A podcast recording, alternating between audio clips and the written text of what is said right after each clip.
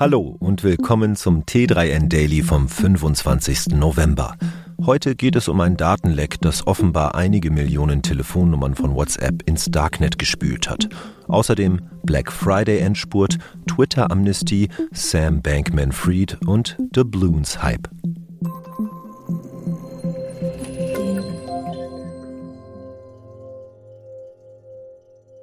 WhatsApp. Sechs Millionen deutsche Handynummern landen im Darknet. Allem Anschein nach haben durch ein gewaltiges Datenleck bei WhatsApp Hacker insgesamt 487 Millionen Telefonnummern gestohlen.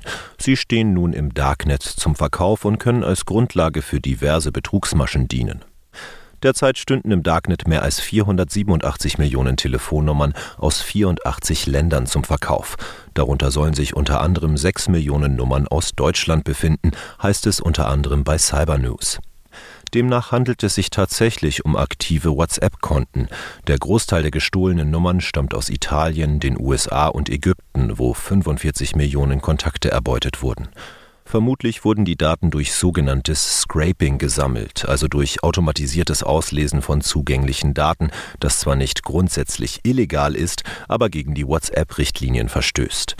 Gestohlene Nummern werden häufig für Straftaten benutzt. Wie der Verbraucherschutz warnt, schicken Bürger beispielsweise Nachrichten an die erbeuteten Kontakte, in denen sie sich als Freunde oder Verwandte ausgeben, die aufgrund eines kaputten Handys ihre Telefonnummer gewechselt haben. Am Ende geht es dann immer um irgendwelche Geldforderungen.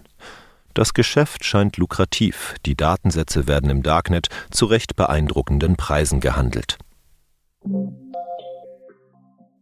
Endspurt beim Black Friday. Entdecke die Möglichkeiten. Wer am Black Friday noch von den zum Teil doch wieder recht lukrativen Angeboten profitieren will, sollte jetzt langsam in die Gänge kommen. Der Shoppingtag geht in den Endspurt. Jetzt lohnt es sich oft auch etwas genauer hinzuschauen. Wir bei T3N sind übrigens auch am Start. Praxiswissen statt Massenkonsum ist unsere Parole. Nur heute gibt es 50% Rabatt auf alle Guides von T3N. Mit dem Code Guide Friday sicherst du dir die volle Ladung Wissen aus den Bereichen Marketing, Arbeitswelt, UX and Design, New Finance und Startups and Economy. Lade dir jetzt deinen digitalen Report herunter und starte sofort mit der Weiterbildung. Für alle, die noch nicht wissen, was die Guides von T3N eigentlich sind, regelmäßig veröffentlicht die T3N-Redaktion praxisorientierte Guides, geschrieben mit den besten ExpertInnen im digitalen Business. Kompakt, verständlich und sofort anwendbar.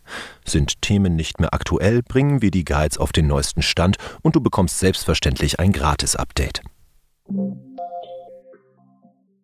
FTX-Gründer Bankman Fried spricht und schreibt.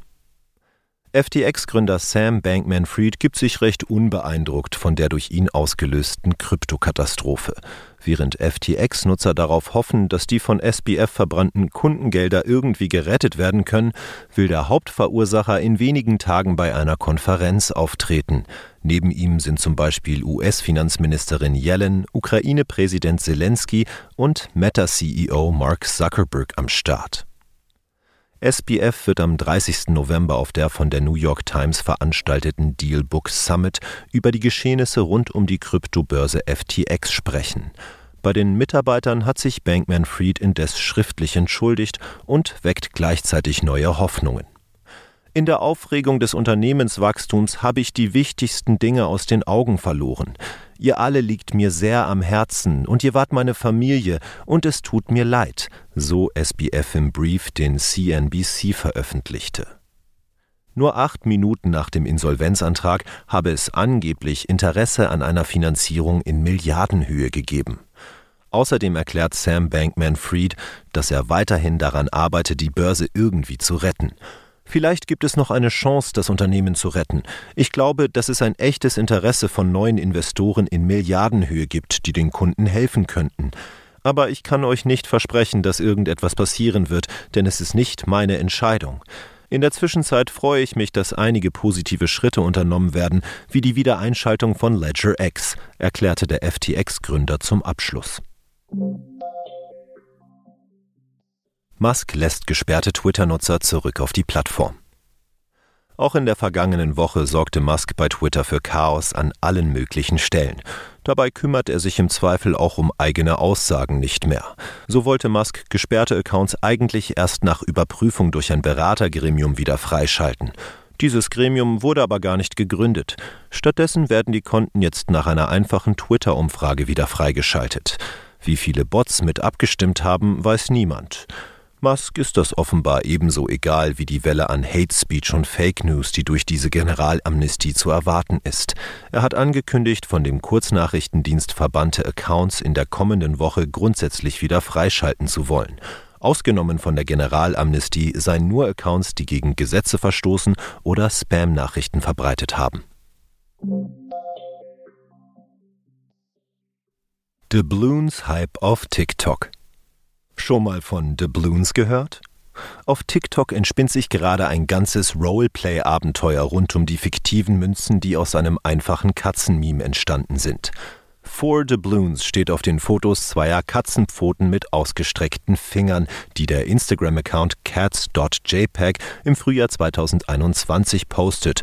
Von dort aus gehen die Bilder viral und finden den Weg zu TikTok, wie Know Your Meme aufschlüsselt. Die tauchen häufig in TikTok Slideshow-Modus auf, zeigen dann ein Angebot wie ein Item oder eine Mahlzeit und enden mit dem Foto der Katze, die als Bezahlung Four Doubloons fordert. Rund um diese ominösen Doubloons hat sich eine Art Markt entwickelt. Gesteuert wird das durch Social-Media-Postings. Dort gibt es Doubloons zu gewinnen. Es sind allerdings auch Diebe unterwegs. Dabei sind Doubloons komplett fiktiv. Es gibt keine offiziellen Geschäfte, keine externen Websites, auf denen User in ihren Besitz gelangen könnten. Auch mit Kryptowährungen haben Doubloons nichts zu tun. Niemand reguliert den Markt. Wer jetzt die Frage nach dem Sinn des Ganzen stellt, dürfte enttäuscht werden. Es gibt keinen. Doubloons sind, wie so gut wie jedes Meme, ein spontanes Phänomen, das in der Regel schnell wieder vergessen wird. Aber solange es anhält, bringt es allen Beteiligten einen Riesenspaß. Das war es schon wieder mit dem T3N Daily für heute. Noch viel mehr zu allen Aspekten des digitalen Lebens, des Arbeitslebens und der Zukunft findest du rund um die Uhr auf t3n.de.